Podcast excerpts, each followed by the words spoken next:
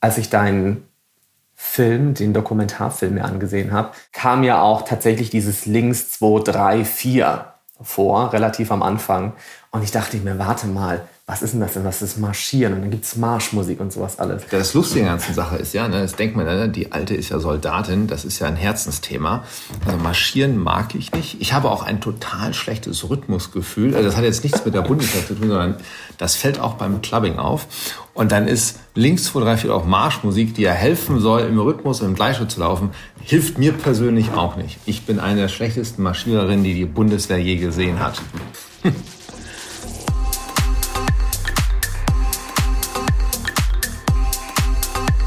Ihr hört schon, wir sind mitten in einer neuen Folge von Zartbleiben. Und heute ist Anastasia zu Besuch. Anastasia Bifang.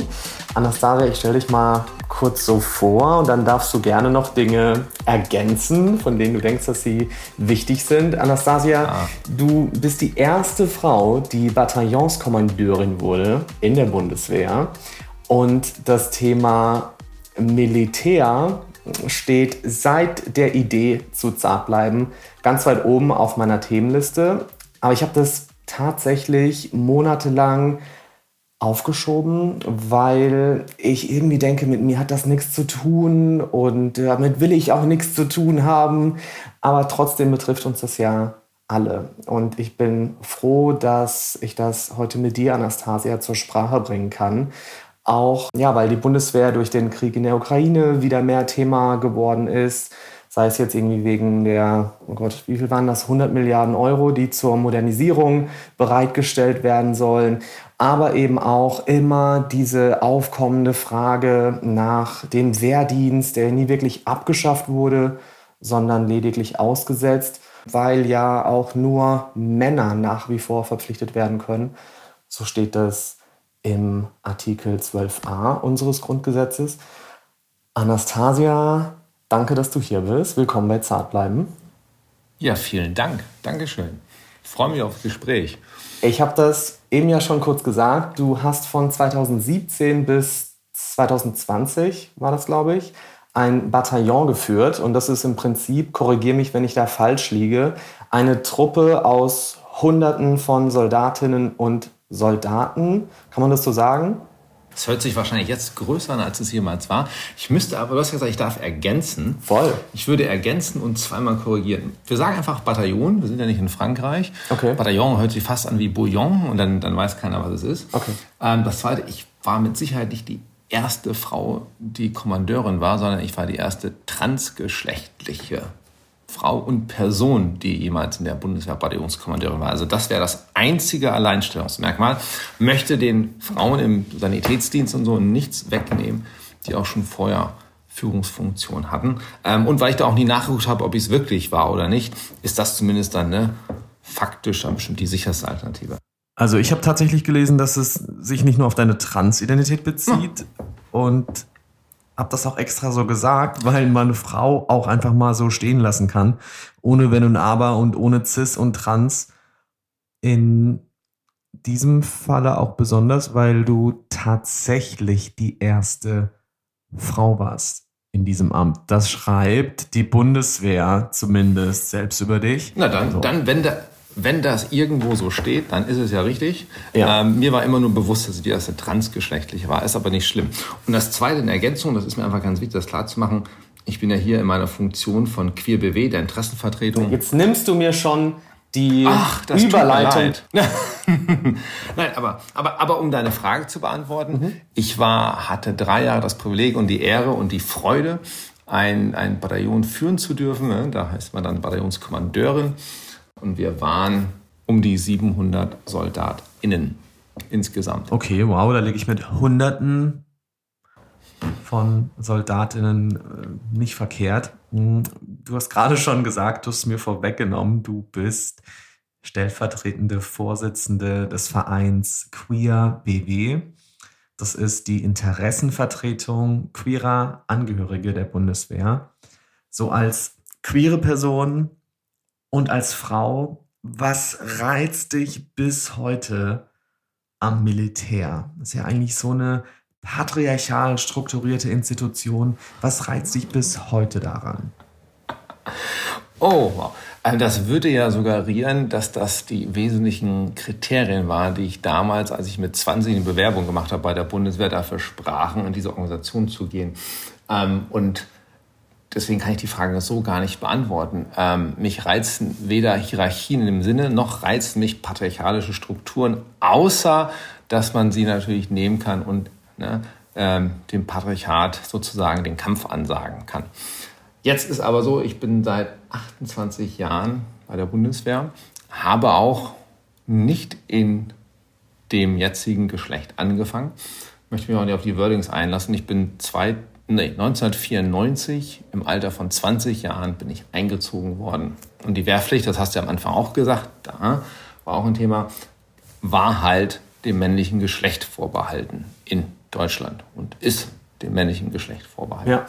Somit, somit weiß jeder, ne, dass ich auch tatsächlich transident bin. Ähm, und im Alter von 20 Jahren eingezogen werden, das ist ja nicht freiwillig, und sich dann zu entscheiden für die Bundeswehr, das hat eine Vorgeschichte gehabt. Mein Vater war Soldat. Mhm. Ich kannte das Ganze bei der Luftwaffe. Zwar, man hatte vielleicht ein bisschen Berührungspunkte dazu. Und ähm, ich fand das Umfeld als solches ganz spannend. Und ich fand es ganz spannend, dass ich als Offizier wusste, dass ich sehr schnell in Führungsverantwortung kommen konnte. Und das fand ich auch spannend. Und das Führen im Sinne direktes Führen, den Umgang mit Menschen an sich. In meiner damaligen Vorstellung wenig Schreibtischarbeit, sondern viel draußen. Und da war wahrscheinlich ein anderer Reflexionsgrad mit 20, als er vielleicht heute mit fast 48 ist. Das muss man dazu sagen. Und in einem Lauf einer Dienstzeit und im Lauf der eigenen Biografie, im Lauf des eigenen Wertens und natürlich auch das haben wir auch schon gesagt, im Lauf des eigenen Erkennens und für sich selbst entdecken, brechen dann natürlich auch Sachen auf, brechen vielleicht Sachen auseinander, erkennt man auch etwas und hinterfragt natürlich auch die Systeme, in denen man lebt und aufwächst. Ich habe kurz vor meinem 18. Geburtstag, wie alle Jungs, einen Brief bekommen vom Kreiswehrersatzamt damals. Das war ja noch bis 2011 der Fall. Da gab es mhm. ja noch Musterungen und erst dann wurde die Pflicht ja ausgesetzt. Und ich hatte da wahnsinnige Angst vor. Also es gab ja diese Inspektionsmythen und das Abtasten und Husten und all das. und für mich war diese Musterung im Endeffekt nichts anderes als so eine amtliche Begutachtung von, was taugst du eigentlich als Mann? So, Männlichkeitsprüfung. Es geht ja da auch um die Wehrtauglichkeit oder es ging um die Wehrtauglichkeit.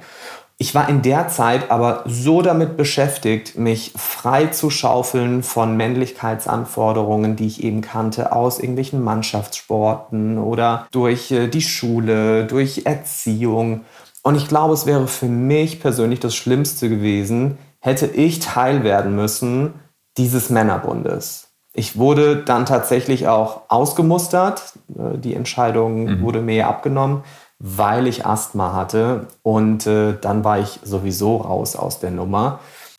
Für mich ist bis heute auch die Bundeswehr und wahrscheinlich liegt es daran, dass erst in den letzten Jahren auch Personen wie du, Identifikationsfiguren wie du sichtbarer werden. Für mich war die Bundeswehr immer fragwürdig. Du hast es aber eben auch schon gesagt, dass dein Vater selbst Soldat war und Offizier der Luftwaffe. Welche Rolle spielte dein Vater für dich, so dass du auch gesagt hast, ich kann das irgendwie nachvollziehen oder ich fühle mich da doch nicht so unwohl? Ähm, dazu gibt es keine leichte Antwort. Ähm, den Blick, den ich über mein, über mein Heranwachsen bekommen über meinen Vater, war ein sehr, sehr eingeschränkter. Ne? Also es ist entweder das, was ich durch Erzählung bekommen habe von meinem Vater aus der Luftwaffe mit. Mein Vater würde auch selber immer sagen, er war fliegendes Besatzungsmitglied bei der Luftwaffe und er war nie Soldat. Das ist eine Aussage, die er selber so mal gemacht hat. Ähm, er sagte auch mittlerweile, sagt er mal, ich bin viel soldatischer als er. Das lassen wir einfach mal so stehen. Was glaubst du, was meint er damit? Dass ich tatsächlich in, in meinen Wertvorstellungen mehr einem Sol deutlich mehr dem Soldatentum entgegenkomme als er. Ähm, aber das ist das ist auch eine losgelöste Aussage. Ähm, also aus seiner Wahrnehmung, wie ich meinen Dienst versehe, was für mich Soldat sein bedeutet. Ähm, aber darum geht's ja nicht. Die Frage ist ja, also ich habe einen, einen Blickwinkel bekommen, einen sehr eingeschränkten, der durch meinen Vater geprägt war. Mein Vater war fliegende Luftwaffe und mich hat das Fliegen interessiert. Und das ging halt entweder bei der Lufthansa, sagt keiner so sagen, oder bei der Bundeswehr. Die Bundeswehr hatten einfach die cooleren Flugzeuge. Ich stelle das jetzt einfach mal wieder so hin. Und das war die mhm. Motivation. Ich versuche jetzt mal ein paar, paar Punkte da reinzubringen. Der andere ist ja der, ich kann das total verstehen, was du gesagt hast. Und ich steige mal mit einem Zitat ein, weil ich habe es auch letztens rausgearbeitet, weil ich für eine Ausstellung von unserem Verein das gearbeitet habe. Es gibt eine Studie, ich glaube von Botsch, die heißt Soldat sein. Und da ist ein Zitat, da steht drin, der Militärkultur legt die unhinterfragte ähm, Grundidee der Heterosexualität und der Heteronormativität zugrunde. Mhm. Das auch, und das ist aus einer Studie von 2007. Das, glaube ich, hat sie da rausgezogen aus Interviews mit SoldatInnen ähm, in diesem Zeitraum. Also wir sind da gar nicht in den Anfängen der 50er, 60er, 70er, sondern auch schon in den 2000ern, wo das immer noch so gesagt wurde. Und du hast ja auch selber gebracht, dein, dein Blickwinkel auf die Bundeswehr, geprägt als Mann, aber auch dann als schwuler Mann, mit Vorhalt, Vorbehalten, mit Perzeption deiner Wahrnehmung, allein schon auf diesen Aspekt Musterung, der löst ja in einen etwas aus. Und dann zieht man sich an den Gedankenbildern und den Informationen, die man hat. Ähm, und da muss man gar nicht mal von Vorurteilen sprechen, sondern erstmal, wie nehme ich eine Institution wahr, die ich nicht kenne, die vielleicht auch etwas entrückt scheint, hm, weil sie vielleicht nicht, doch nicht so verankert in der Gesellschaft, wie viele meinen, oder wenn man keinen Bezug da hat, als sehr fremd sich darstellt. Und dann ist es ja auch, wie hast du so schön gesagt, ein Männerbund. Das ist zwar nicht ganz richtig, weil Frauen im, im Sanitätsdienst waren, im Musikchor, aber die klassischen Teilstreitkräfte war halt im Dienst den, dem männlichen Geschlecht vorbehalten. Und das ist auch die Bundeswehr, die ich 1994 kennengelernt habe, als ich, einge als ich eingezogen worden bin und mich dann auch verpflichtet habe. Und jetzt könnte man, das glaube ich, habe ich mal tiefenpsychologisch so in Anführungsstrichen mit meinem Therapeuten, wenn man eine Transition bearbeitet, während für dich, wenn ich das so rausnehmen dürfte, dieses Männlichkeitsbild ja etwas, ich, ich korrigiere mich, wenn ich falsch stehe, etwas Abschreckendes oder etwas Befremdendes war oder auch Beängstigendes, war das für mich vielleicht eher der Punkt unbewusst, mich mit meiner eigenen Geschlechtsidentität, mit der ich mich herumgeplagt hatte zum Ende meiner Teenagerjahre, einfach komplett zu verdecken. Vielleicht war das ja auch zum Teil unbewusste Flucht damit hin. Oder es war etwas, was ich so gar nicht hinterfragt habe im Werden, denn es hat mir geholfen, im Schlechten dann im Endeffekt mit meiner Geschlechtsidentität umzugehen, mit der ich eben nicht umgehen wollte. Na, da ist so ein, wie gesagt, das Männerbund vielleicht auch dann gar nicht mal schlecht. Ne? Wenn überall männliches Rollenbild erwartet wird, Männlichkeit da ist, dann ist jemand, der wie ich die Probleme hatte mit dem inneren Seelenleben als Frau, na, dann ne, bin ich jetzt in einer Situation, wo das überhaupt ja nicht ähm, gewollt ist und ich kann mich dann tatsächlich als Mann ausleben und vielleicht lerne ich es dann ja endlich, das innere Gefühl zu besiegen. Das wäre natürlich eine andere Sichtweise darauf. Es gibt ja auch ganz klar regulierte äußere Dinge, die akzeptiert sind und die nicht akzeptiert sind. Also das mhm. Männlichkeitsbild ist ja nicht nur eines, das geprägt ist durch Befehl und Gehorsam, sondern auch durch ein gewisses Erscheinungsbild. War ja. das für dich dann auch eine Form von Schublade, in die du dich hast zurückziehen können, um andere Dinge erstmal an dir nicht wahrnehmen zu müssen? Ja, doch ja. Das Militär oder die Bundeswehr hat eine klare Vorstellung, wie. Und in dem Fall, wir beschreiben immer nur noch zwei, immer noch zwei Geschlechter, männlich und weiblich. Da gibt es klare Festlegungen, wie man auszusehen hat. Und das fängt an mit kurzen Haaren, ähm, wie der Bart zu tragen ist. Kleiderordnung, dienstliches vorgegeben. Die unterscheidet sich zwar nur marginal in, in einigen Sachen, aber auch schon so, dass erkennen kann, welche Uniform Frau ist und welche Uniformteile männlich sind. Als Mann darf seine Finger nicht lackieren, du darfst die Haare nicht bunt haben mhm. die müssen halt kurz sein. So, das, das limitiert dich dann natürlich schon im persönlichen Ausdruck. Ähm, allerdings habe ich gemerkt, das waren schon Grenzen, die dann, die dann schwieriger wurden mit der Zeit. Am Ende, als ich es hinterfragt habe, wie ich zu meiner eigenen Identität stehe und die rauslassen wollte, habe ich mich natürlich sehr schnell begrenzt gefühlt. Gerade weil ich ja auf der einen Seite normiert war von der Bundeswehr als Mann innerlich mein Frausein leben wollte, das aber im Dienst nicht konnte, weil ich ja für die Bundeswehr Mann war. Also ich musste dann auch irgendwann zu diesem Coming-out-Schritt kommen, weil sonst hätte ich ja nichts ändern dürfen.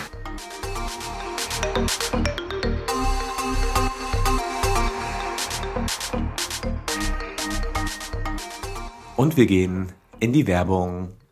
Zart bleiben hat ja immer auch die Botschaft, dass du dich nicht in jeder Situation, die dich irgendwie mitnimmt, im guten wie im schlechten Sinne, automatisch versuchst zurückzuhalten, Gefühle zu unterdrücken, stark zu bleiben, dich im Griff zu haben. Ich glaube, wir haben alle mehr Übung darin, im Abgehärtetsein, als darin zu verstehen, was wirklich mit uns los ist und das dann auch zum Ausdruck zu bringen, uns zum Ausdruck zu bringen, was eigentlich ganz natürlich ist. Das ist eine Schlüsselerkenntnis, die ich mit Dr. Hauschka teile. Dr. Hauschka ist zertifizierte, wirksame Naturkosmetik und für Mitbegründerin Elisabeth Siegmund ging es um die Idee einer ja, neuen Behutsamkeit und Verantwortung im Verhältnis zu sich selbst und anderen gegenüber. Das war 1967. Zu der Zeit war diese Idee von Gesundheitspflege und Naturkosmetik natürlich weit vom Mainstream entfernt. Bio- und Naturkosmetik war wirklich niemandem ein Begriff. Selbstfürsorge als körperlicher und psychischer Aspekt, das war nicht nur damals progressiv, das ist es bis heute. Auch als Grundlage für die Fürsorge, die wir anderen entgegenbringen. Das gilt bei Dr. Hauschka auch heute noch, etwa durch die Anbaupartnerschaften. Mehr zu Dr. Hauschka später. Jetzt geht's erstmal zurück zur Show.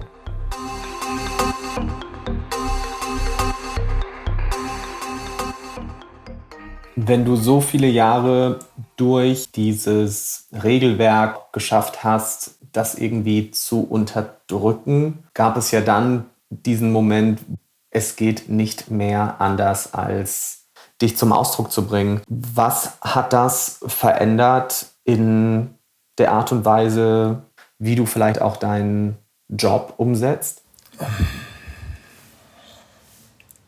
ist nicht so ganz einfach. Also in der Wahrnehmung also wie gesagt, es ist ja eben keine 1 und 0 Sache, eine Transition. Ne? Die geht ja nicht von heute auf morgen.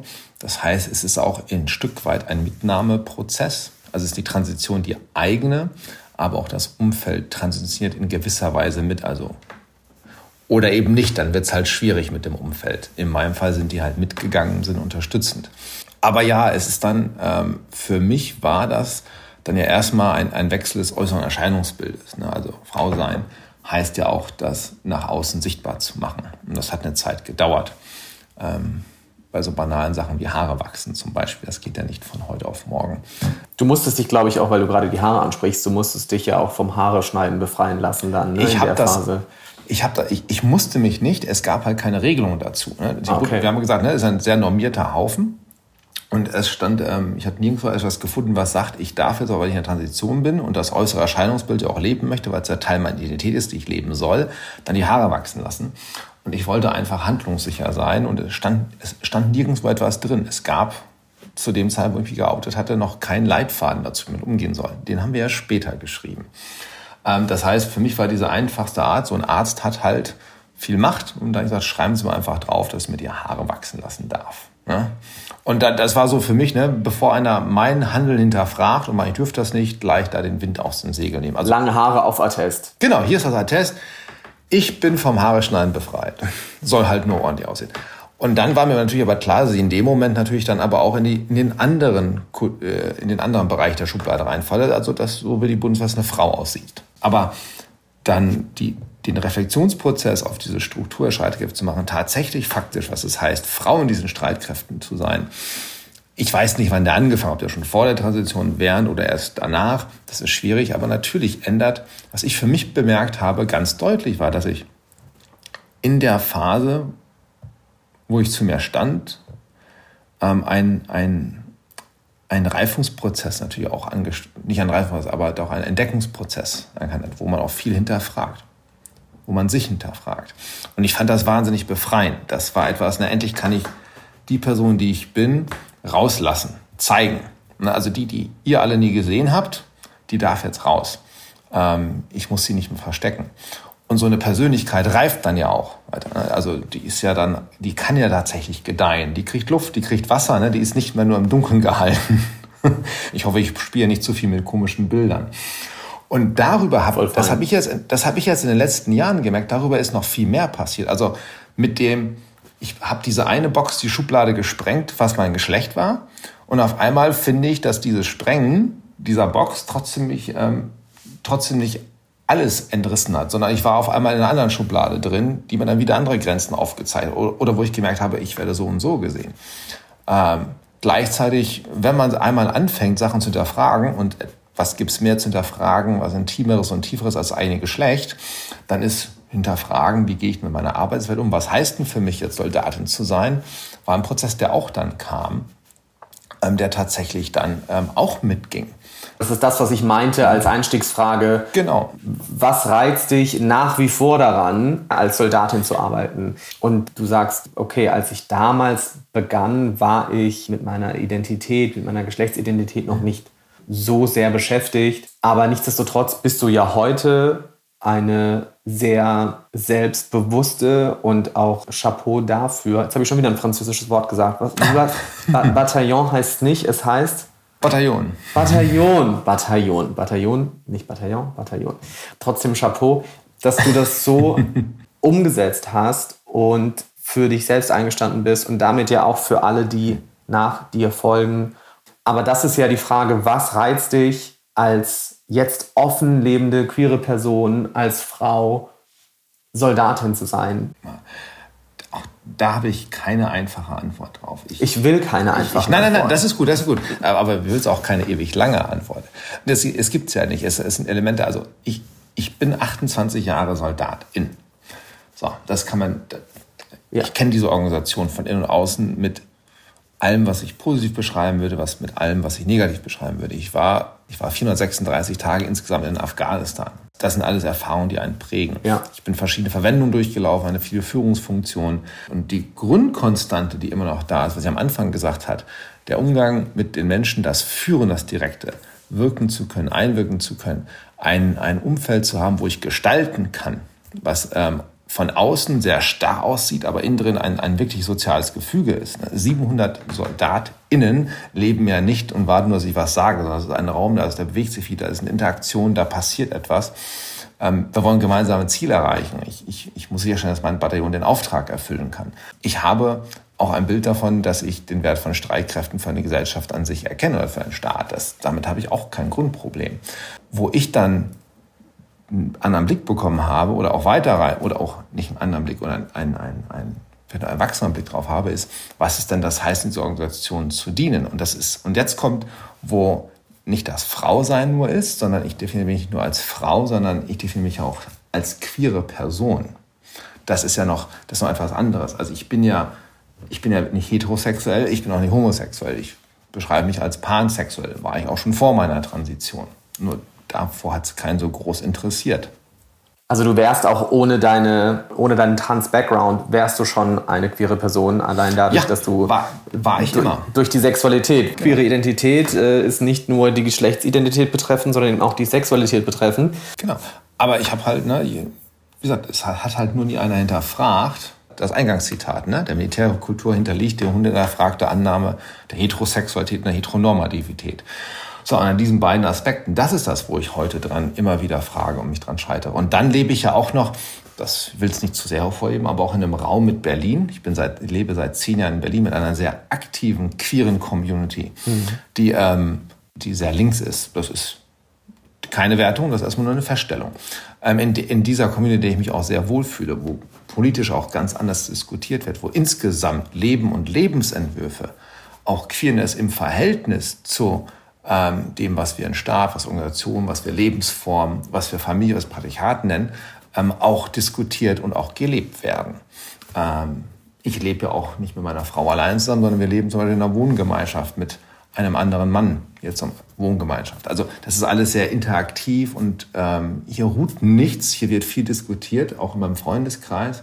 Da kommst du natürlich automatisch auch an die Punkte, die du vorhin gesagt hast, nämlich was bedeuten das, was will ich denn verändern? Es ist eben nicht einfach, jetzt läuft die Welt so, wie sie vorlief, jetzt als Frau nur, sondern nein, das fängt bei einfachen Sachen an, dass ich gemerkt habe, oder erstmal die, die, die Wahrnehmung, dass ich die einzige Kommandeurin war.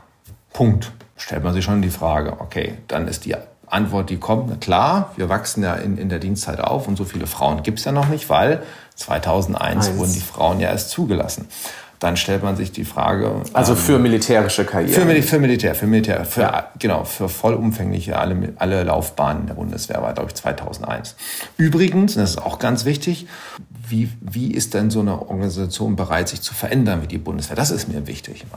Und es gibt für mich zwei wesentliche Merkmale, wo ich sage, die war sich gar nicht so, so sicher sich verändern möchte. Das eine war, dass Frauen in die Bundeswehr gekommen sind, lag daran, weil eine Frau geklagt hat und die EU, die EU gesagt hat, jawohl, Deutschland, ihr müsst die Bundeswehr tatsächlich öffnen für Frauen. Das war kein innerer Reformprozess, sagen, Mensch, 50 Prozent der Gesellschaft sind ja, oder 51 wahrscheinlich, sind ja Frauen und wir bedienen und, und wir haben nur Männer. Vielleicht ist man in der Zeit, ne, die Bundeswehr zu öffnen. Wo kommt das eigentlich her, dass ne, außerhalb einer Wehrpflicht, nämlich in einem Freiwilligendienst, wir keine Frauen haben? Ne? Warum ist eine weibliche Perspektive, war die nicht relevant oder nicht gewollt? Ähm, da kann man lange diskutieren. Das zweite Moment, was auch nicht von innen heraus geändert worden ist, du hast ja gesagt, du hast auch deine Wahrnehmung gehabt als homosexueller Mann damals für die Bundeswehr. Und bis zum Jahr 2000, am 3.7.2000, wurde der Erlass ähm, aufgehoben, der die systematische Diskriminierung von homosexuellen Soldaten erlaubt hat. Das war gängige Praxis bis 3.7.2000. Das ging so weit, dass Leute einfach nicht gefördert oder befördert würden und gewisse Führungsfunktionen nicht ausüben durften, wenn bekannt war, dass sie offen homosexuell sind. Diese Praxis wurde 1984 tatsächlich in einen Erlass gegossen. Da hat man auch noch runtergeschrieben, weil man sich sicher war, das ist etwas, was wir in diesen Streitkräften nicht haben wollen.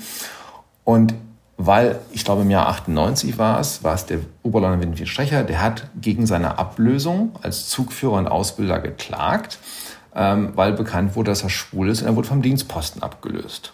Und sagte, du darfst in dieser Funktion nicht sein, weil du bist homosexuell und das ist nicht gut für die Wehrhaftigkeit der Streitkräfte. Deine Leute können dir nicht mehr folgen, weil wer hört schon auf einen schwulen Mann und so weiter. Du hörst, da sind ganz viele Gedanken und Vorurteile drin.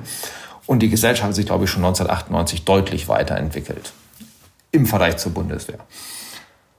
So, und dieser Erlass wurde im Jahr 2000 aufgehoben und auch nicht aus einem inneren Reformdruck, sondern aufgrund politischen Druck. Der damalige Verteidigungsminister Scharping hat diesen Erlass aufheben lassen, weil A, die Klage vom, vom Herrn Stecher auch mittlerweile in die EU hochgegangen ist. Und man sagte, na, die EU scheint das dann vielleicht doch anders zu sehen, dass Diskriminierung keine gängige, dass das keine rechtskonforme Praxis, sondern gegen Menschenrechte verstößt.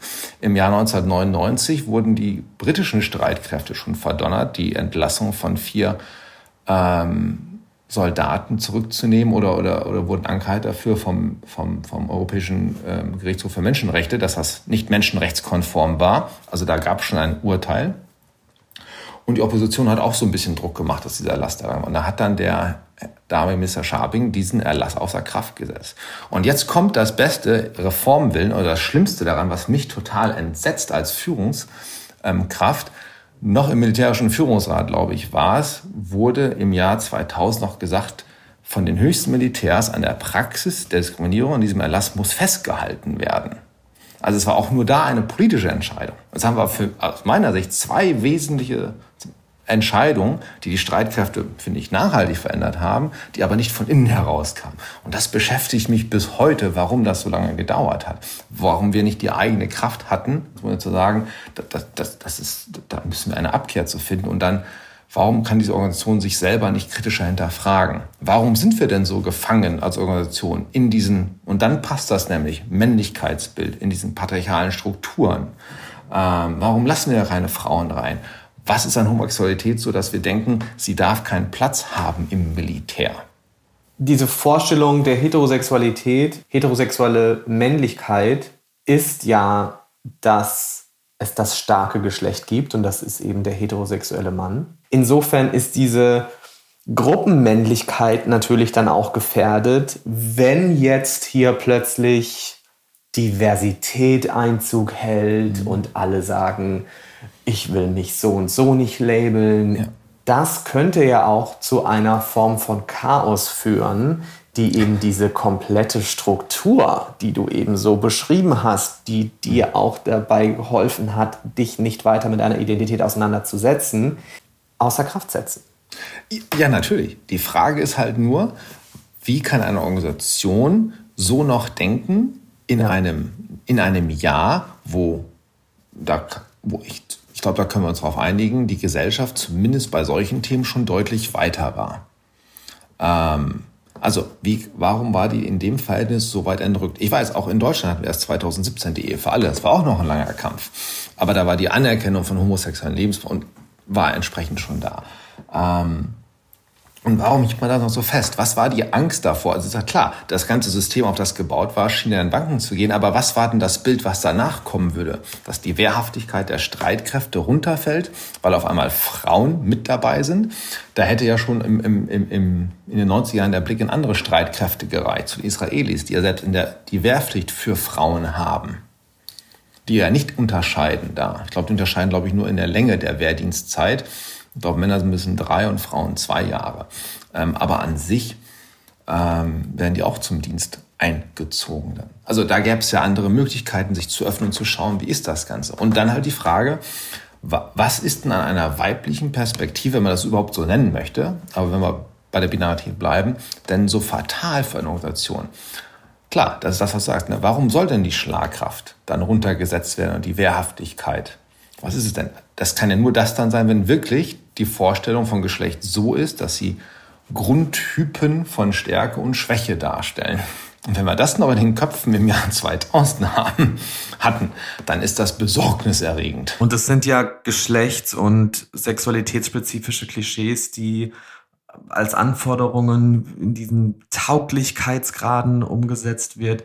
Aber das Ding ist, die meisten von uns können diesem Ideal in dem Fall dem ja, Bild eines Mannes überhaupt gar nicht entsprechen. Dafür muss ich ja gar nicht gay sein. Ich könnte auch einfach super klein sein oder sehr dünn oder mit einer Behinderung leben, mit einer psychischen Erkrankung äh, etc. Also auch, also ich grenze auch schon der eigenen Gruppe aus und das ist ja, und das ist ja das Fatale auch daran. Absolut. Ähm, und ich baue damit ein Bild, was, äh, wo ich auch dann in, in, in Wertevorstellungen gehe, die ich so einfach auch nicht mehr gerne mittragen möchte. Ich glaube, es gab letztens mal aus dem Verband raus, äh, aus dem Bundesverband eine Aussage, ich, ich, ich kann es nicht zitieren, dass ähm, in der Bundeswehr keine Pazifisten gibt, weil ja grundsätzlich die Armee zum Verteidigen da ist und Verteidigen ja eine, eine, eine konservative Sache ist und somit ja quasi alle Angehörigen der Bundeswehr weiter rechts sind als die Mitte der Gesellschaft als ich das gelesen habe, dachte ich, ne, so sehe ich mich eigentlich gar nicht. Mhm. Ich sehe mich persönlich links eingeordnet im Spektrum. Äh, die Frage ist, ich verteidige dieser Bundeswehr Werte, die wir teilen. Und das ist ja eine Vielfalt von Werten und dafür stehe ich auch gerne ein. Ähm, das heißt aber nicht, dass ich ja nur, und da sind wir wieder bei diesem Ideal, ne? kämpfen und da, da, da sind ja nachher viele Assoziationen, die ich dann für schwierig halte. Ne? Wenn es dann ein, also Männlichkeit und konservatives Wertebild und damit würde ich dann auch wieder als queere Person deutlich dann auch wieder. Und das merke ich auch manchmal in Diskussionen, wo ich sagen würde, das, das, ist, das wären Werte, die ich nicht teilen könnte. Das, das darf es gar nicht sein. Ähm, ich weiß, dass ich als Organisation grundsätzlich ähm, bestimmt die, die, die ähm, Vielfalt der politischen Landschaft nicht so abdecken, wie es in der Gesellschaft da ist. Ähm, aber das so als Grundsatz zu machen oder zu sagen, das ist einfach so, das zu akzeptieren, unhinterfragt und das nicht immer wieder zu betonen und sich dem bewusst zu werden, das finde ich dann immer schwierig und das finde ich auch dann gefährlich für Organisationen. Deswegen ist auch ein Verein, wie wir mit QBW sind, auch so wahnsinnig wichtig. Mhm. Es geht nicht nur darum zu sagen, jawohl, du darfst schwul sein bei der Bundeswehr und du darfst jetzt lesbisch sein und also offen lesbisch sein oder auch trans, sondern es geht auch zu, zu sagen, dass damit noch einhergeht. Ähm, ich habe mal gesagt, es, manchmal fühlt sich so an nach dem Motto, ja, du darfst gerne bei der Bundeswehr schwul sein, aber leb bitte genauso heterosexuell, heteronormativ wie alle anderen. Das kann es nicht sein. Das, das kann nicht die Forderung sein, wenn ich Diversität und Vielfalt der Gesellschaft in so einer Organisation abbilden will, dann muss ich mich auf anderes einlassen. Da muss ich auch meine Werte hinterfragen. Da kann ich halt nicht mit dem Familienbild der 50er Jahre kommen. Das finde ich manchmal auch noch in den Köpfen vor, ne, bei KameradInnen.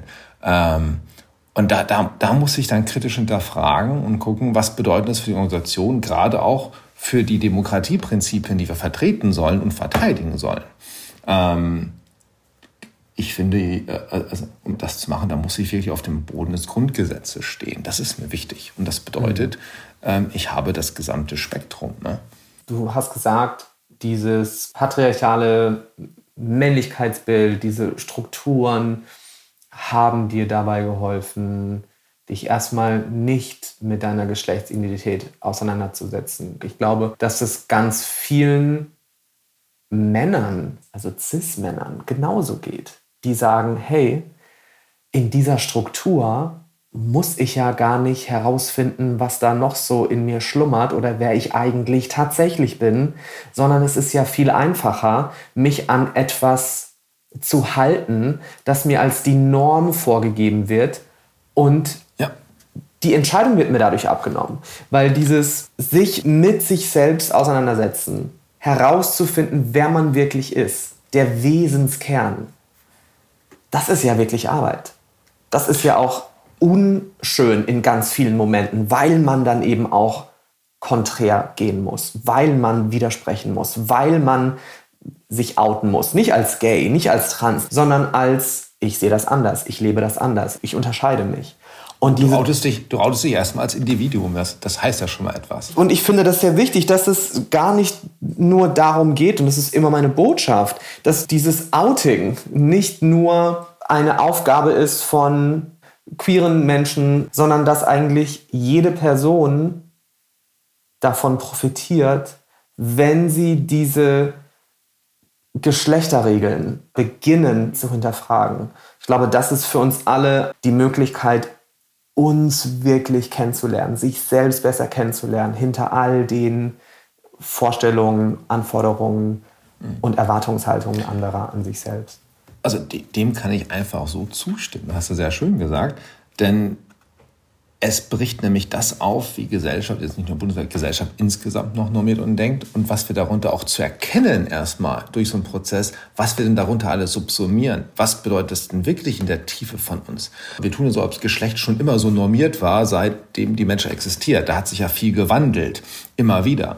Also wir erkennen ja zumindest den Wandel in der Wahrnehmung von Geschlechterrollen was ja heißen wird, dass das ja alles dann doch eher sehr auf ähm, in einem sozialen Austausch dann erstmal entsteht und festgeschrieben wird. Das heißt, sie sind überwindbar. Sie können in den Mülleimer Geschichte geschmissen werden und man kann neu anfangen. Oder man kann einfach überlegen, dass das vielleicht gar nicht so die bestimmenden, determinierenden Kategorien sein müssen, sondern es ist erstmal ein und selbst das ist ja schon schwierig, ein biologisches Faktum, das aber nicht determinieren soll zu meiner Position in einer Gesellschaft, zu wie mir begegnet wird oder irgendetwas daran fest und festgeschrieben wird.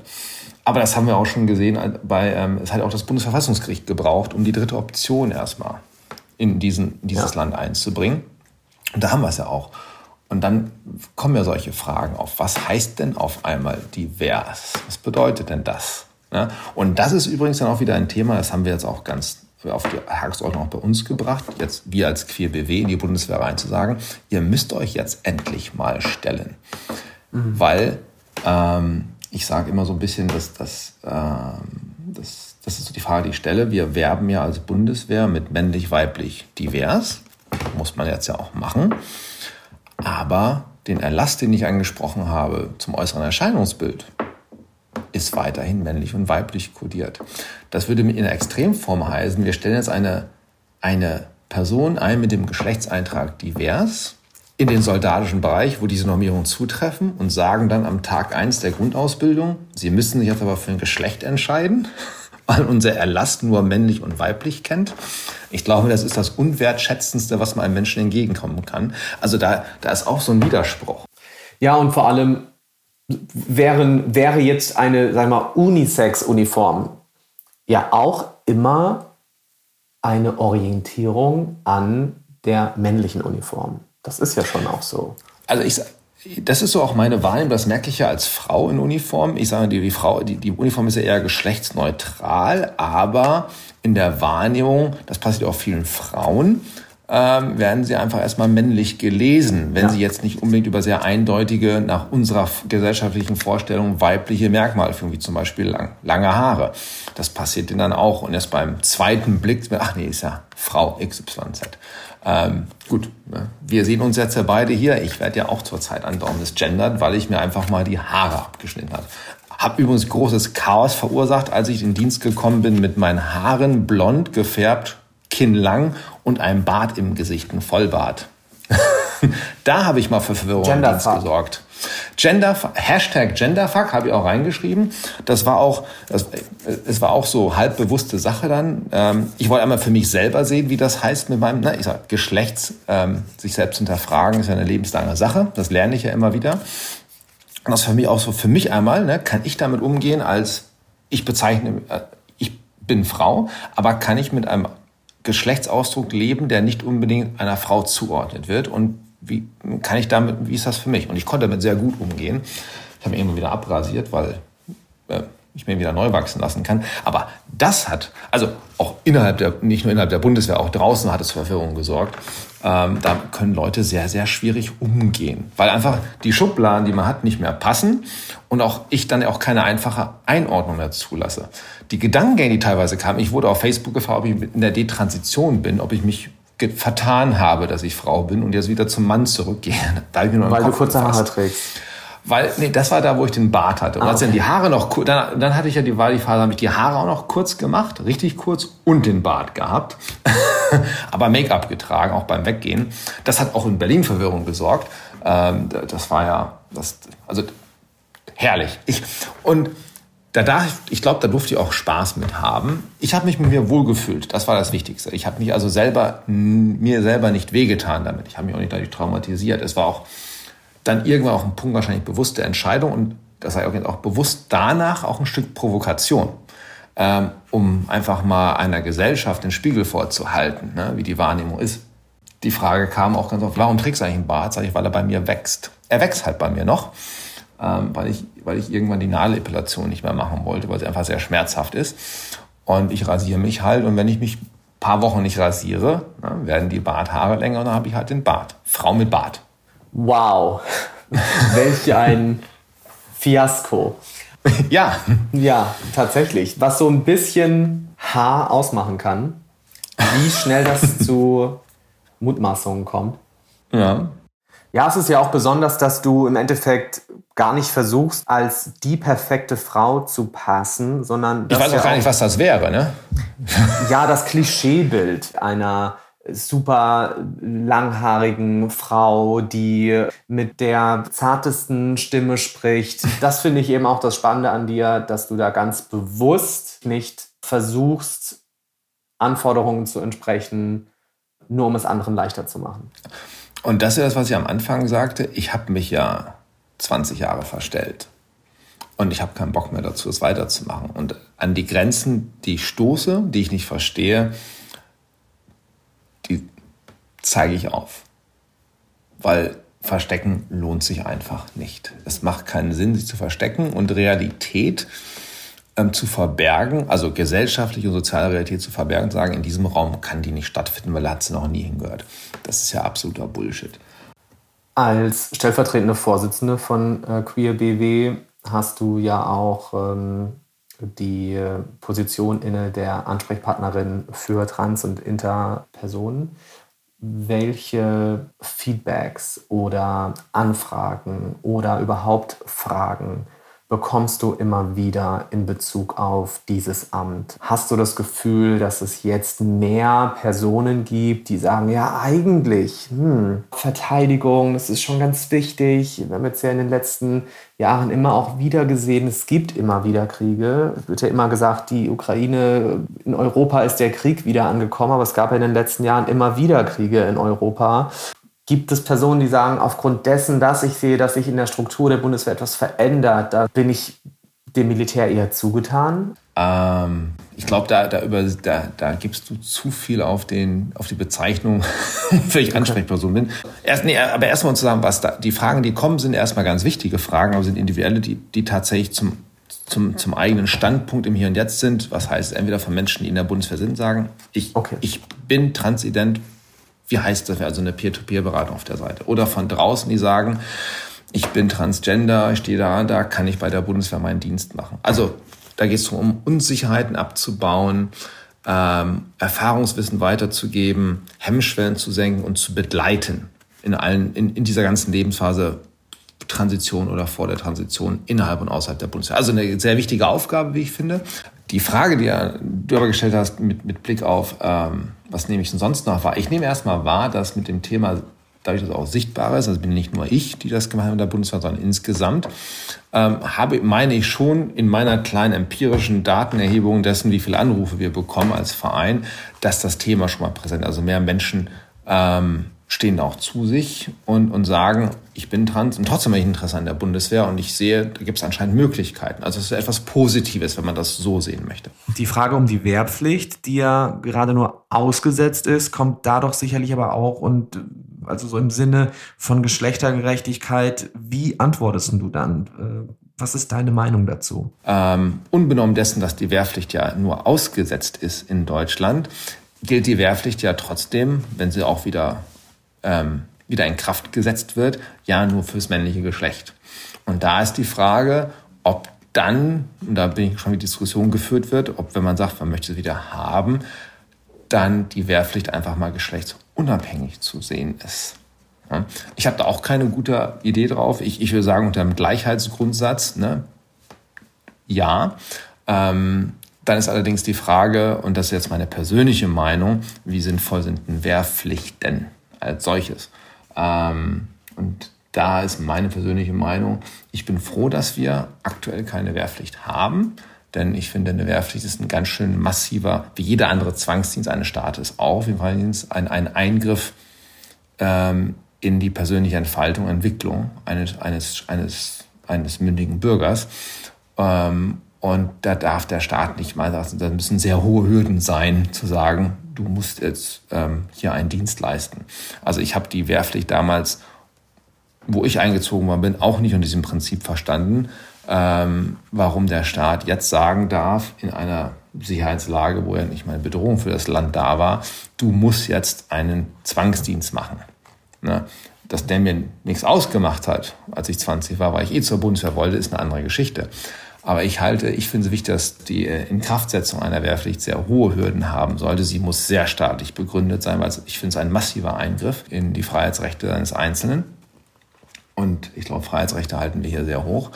Und was dann übrigens auch für jeden anderen Dienst, der dann Zwangs wäre. Ne? Ich rede nicht über einen freiwilligen Dienst, das ist etwas anderes, ja. ähm, sondern einen Zwangsdienst. Ähm, also auch ein verpflichtendes soziales Jahr wäre ein genauso entsprechender Eingriff in die freie äh, Selbstbestimmung eines jeden Einzelnen. Ähm, und dann aber auch die verbunden mit der Frage, wie geht man dann mit dem Bereich Geschlechtern um? Ne? Machen wir dann tatsächlich weiterhin beim Beispiel der Wehrpflicht dann auf das männliche Geschlecht oder würde man sagen, Geschlecht ist da gar kein Thema?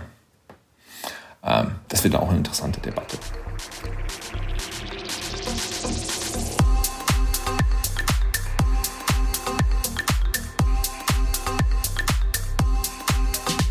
Und wir sind noch einmal zurück in der Werbung bei Dr. Hauschka. Jetzt stelle ich euch mal einen Trick vor für alle, die auch Mischhaut haben oder fettende Haut.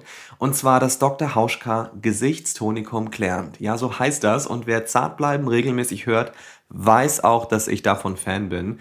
Da ist zum Beispiel Wundklee mit drin und Ringelblume und Kapuzinerkresse. Und das reguliert die Haut nach der Reinigung und auch nach der Rasur. Und gleichzeitig belebt es die Haut. Also sowohl beruhigend, regulierend als auch belebend.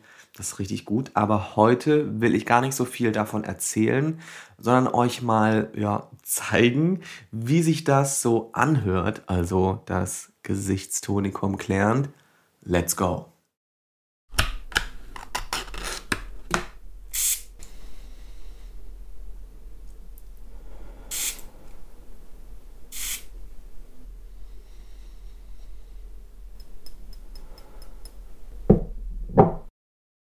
Ja, so ungefähr klingt das bei mir jeden Morgen im Badezimmer.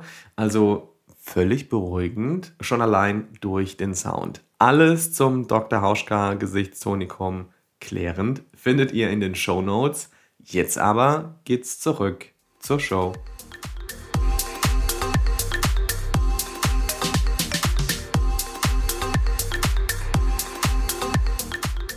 Ich meinte ja schon am Anfang unseres Gesprächs, dass ich eigentlich von der Bundeswehr nie was wissen wollte, weil ich da nie Teil von sein wollte.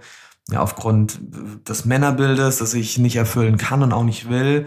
Und auch weil ich das Militär irgendwie ablehne, weil ich Krieg ablehne und auch dieses nie wieder Täter sein durch unsere Geschichte hat sich das eben auch manifestiert. Und auf der anderen Seite sehen wir ja alle gerade, wie wichtig es doch ist, sich verteidigen zu können, wenn jemand wie Putin einen Krieg startet und sagt, meins. Da hilft ja auch kein, äh, stell dir vor, es ist Krieg und keiner geht hin, Pazifismus und da hilft auch nicht irgendwie eine weiße Fahne zu schwingen. Hast du diesen Konflikt mit dir auch? Also was bedeutet Frieden und Krieg für dich in deinem Job und hast du deinen Beruf jemals in Frage gestellt? Das ist eine es ist eine schwierige und zugleich eine einfache Frage. Ähm, ähm, ne, stell dir vor, es ist Krieg und keiner geht hin oder keiner macht mit. Stell dir vor, es ist Frieden und keiner macht mit. Ich glaube, das ist der Gedankenansatz, den die Welt eigentlich hat. Ne? Wir wissen alle, was Frieden ist im Großen und Ganzen und können es dann auch gut vorstellen, weil ich glaube, der Frieden ist einfacher sich vorzustellen als den Krieg in all seiner Grausamkeit und Destruktivität. Und zwar nicht nur materiell, sondern also physisch, sondern auch psychisch die Forschung von Frieden ist eine sehr schöne, einfache. Warum sind die einfach mehr beflügelt im Zusammenleben? Ich will jetzt aber nicht in Staatentheorie reinkommen, dafür bin ich auch nicht intelligent genug. Ich habe für mich eine Entscheidung getroffen, dass die Werte, die Werte, die wir haben, und wir leben nun mal in einer Welt, die noch nach Staaten geht, mir wichtig sind. Ich hier gedeihen kann als Person und leben kann. Ich finde nicht alles toll, was in Deutschland ist, aber die Werte, die im Grundgesetz stehen, die achte ich als verteidigungswürdig dass ich als Soldatin wahrscheinlich kein Problem habe mit der Projektion von militärischer Gewalt, dürfte auch klar sein, weil den Dienst an der Waffe, den übe ich auch aus. Ähm, ich war ja auch nicht unbewaffneter Soldat in Afghanistan. Ich bin mir dessen bewusst, was das da ist. Und die Nutzung von militärischer Gewalt in all seiner Destruktivität ist halt eine sehr, sehr, ähm, ähm, das ist, ähm, die Nutzung von militärischer Gewalt als, als Mittel darf und kann, kann und darf und muss immer nur ein letztes Mittel sein und ähm, darf, darf sich dann auch nicht einfach gemacht werden. Deswegen finde ich erstmal, dass noch so ein Einschub dazu gut, dass in diesem Land ähm, nicht die Regierung über den Einsatz von Streitkräften entscheidet, sondern der Bundestag.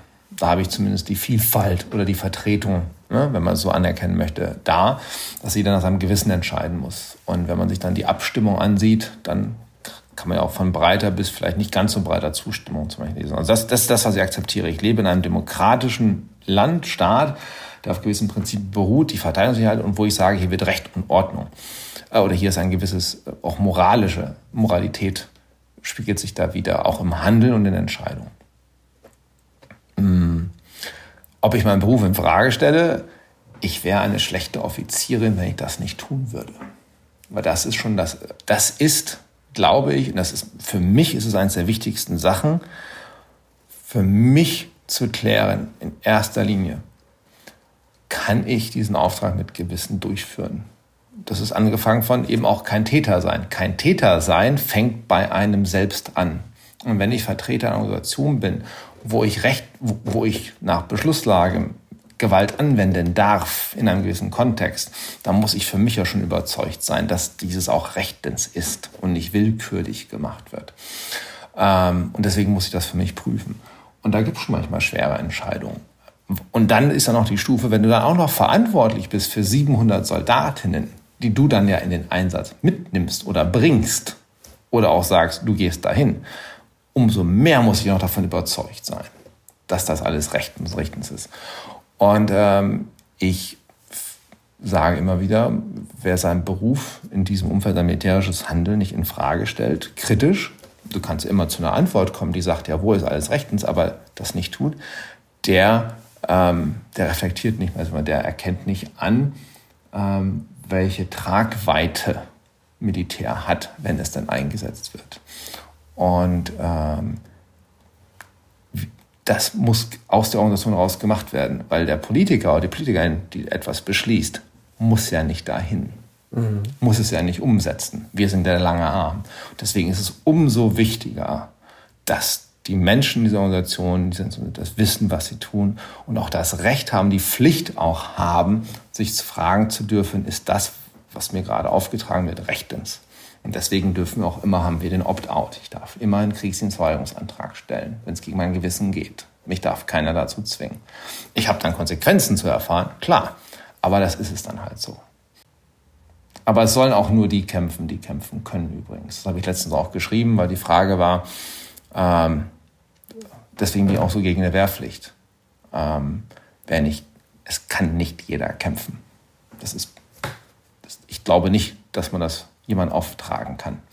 Ja, und das ist unabhängig von Geschlecht und genau. Sexualität. Als äh, Putin den Krieg gestartet hat, hm, habe ich auf Instagram einen Beitrag gepostet und habe geschrieben, Patriarchal men are the biggest threat to our species and the entire planet. Das wurde sehr oft geteilt und äh, sehr viele Kommentare wurden da auch runtergeschrieben. Unter anderem hat auch jemand geschrieben, ja, ich will mal sehen, dass wenn es bei uns Krieg gibt, was dann die ganzen queeren Personen machen, äh, da helfen euch dann auch nur die äh, Cis-Männer, gegen die ihr euch hier gerade auflehnt. So. Und das ist in so vielen Nuancen falsch, weil ich ja hier kein Männer-Bashing betreibe und man sieht ja auch an dir und an den Dingen, die du sagst, dass es nicht darauf ankommt, welche Gender Identity, welche Sexualität du lebst oder hast, sondern ob du diesen Job machen kannst oder nicht. Ist das auch etwas, das du dir noch mehr wünschst für die Bundeswehr, dass da auch eine Form von Empowerment stattfindet, den Personen gegenüber, die sagen, okay, ich glaube, ich könnte das und äh, ich bin vielleicht genderqueer oder, äh, oder was auch immer. Und dass auf der anderen Seite auch Cis-Männer sagen dürfen, das ist nichts für mich, ohne sich dabei entmännlich vorzukommen. Das ist ja der Punkt. Das ist ja die Frage, da sehen wir auch in der Diskussion. Also ich muss weg von diesem Bild, ich muss andere Perspektiven. Eine große Perspektive, eine weibliche Perspektive. Ähm, weil ich kenne genug Frauen, die kämpfen können. Habe ich in meinem Bataillon jeden Tag gesehen und erlebt. Ähm, die haben aber eine Weib, die sind aber Frauen, die können kämpfen. Die kämpfen ja nicht auf, die sind ja nicht auf einmal im Gedankenbild Mann unterwegs. Ähm, und die Vielfältigkeit muss da sein, muss erleben und wir müssen einfach weg davon kommen. Denn das, was wir gerade in der Ukraine sehen, ist ja dessen, wo wir sprechen, was ja nicht sein soll, nämlich eben diese, das ist ja nichts anderes als toxische Männlichkeit und ich will das gar nicht sagen, es riecht der Ärger, was da passiert. Das ist ja nicht rational nachvollziehbar, was da passiert. Und es werden ja Stereotypen und Bilder hochgepusht, wie du auch aus den Kommentaren gesagt hast, die ja sowas von hinterm Mond sind. Das darf nicht wahr sein. Es leben, es, wir in der Ukraine, in der ukrainischen Armee gibt es ja genug queere Menschen, die ihr Land verteidigen und dafür eintreten, auch mit der Waffe, weil aus Überzeugung das machen. Und genauso viele gibt es, die es eben auch nicht können. Und die sollen auch nicht dafür gezwungen werden. Und der Perspektivwechsel ist einfach rein, dass es eben das ist gleich die Forderung, die ja so in Abrede gestellt wird, dass man eine feministische Außenpolitik haben soll. Und diese Gleichsetzung, also Feminismus bedeutet gleich ist eine schwache Außenpolitik, die habe ich nie verstanden. Da muss man sich mal Frau Baerbock ansehen. Wer meint, dass wir eine schwache Außenministerin haben, der hat wahrscheinlich die Bilder oder die Nachrichten gesehen ohne Bild und ohne Ton. Ähm, also dieser schnelle Ruf nach die Ukraine zeigt, ne, ich glaube, das wurde auch mal in so einer katholischen Extremzeit in Deutschland geschrieben, der ne, stellt alles, was Vielfältigkeit auch der Geschlechter ist in Frage und zeugt wieder an, dass wir diesen starken Mann brauchen, der die Frauen beschützt ne, und am besten noch den Hof verteidigt, äh, während alle anderen im Keller sind. Ähm, das ist ja sowas von irreal und überholt. Und ähm, das ist nirgendwo gegroundet in irgendwelchen Wertvorstellungen, die einem demokratischen Freiheitsprinzip entsprechen, noch irgendwelchen ähm, Ansätzen für Geschlechtergerechtigkeit, da ist einfach nur Bullshit, Entschuldigung. Das fiel mir mhm. gerade nur so ein, das zu sagen. Voll okay. Anastasia, vielen Dank.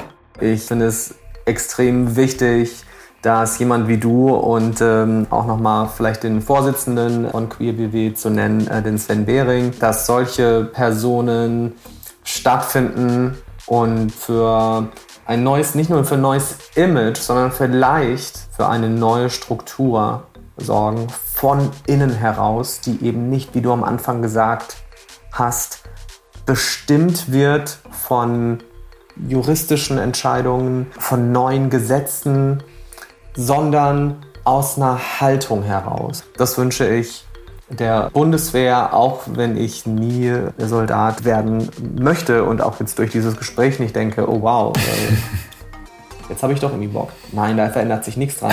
vielen, vielen Dank. Es war ein super spannendes Gespräch, Fabian. War sehr schön. Ja.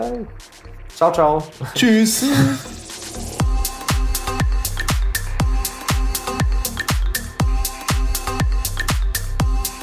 Das war Zartbleiben mit Anastasia Bifang und mir, Fabian Hart. Mehr zu Anastasia findet ihr unter Anastasia Bifang auf Instagram zum Beispiel und den Link zu QueerBW, den lege ich euch natürlich in die Show Notes. Ich freue mich jetzt auf euer Feedback zu dieser Folge. Wie steht ihr zur Bundeswehr, zum Militär? Welche Erfahrungen habt ihr gemacht oder eben nicht? Schickt mir doch eine Sprachricht, am besten ja bei Instagram at Fabian Hart. Außerdem würde ich mich natürlich freuen, wenn ihr zart bleiben bei Spotify abonniert. Da gibt es ja mittlerweile auch die Möglichkeit, die Show zu bewerten. Und weil das noch relativ neu ist, haben wir da noch echt wenige. Jede gute Bewertung hilft aber der Show im Ranking. Insofern klickt euch doch mal kurz rein. Das gleiche gilt natürlich auch für Apple Podcasts und ich freue mich natürlich immer auch über wohlwollende Kommentare. Alles, was sonst noch wichtig ist, findet ihr wie immer in den Show Notes. So, und das war's jetzt aber und ich übe jetzt noch ein bisschen Bataillon, Bataillon, Bataillon, Bouillon, Chapeau. Macht's gut. Der Zartbleiben-Titelsong heißt Darkwater und ist von Ben Ross Davis. Zartbleiben ist eine Achtung Broadcast-Produktion.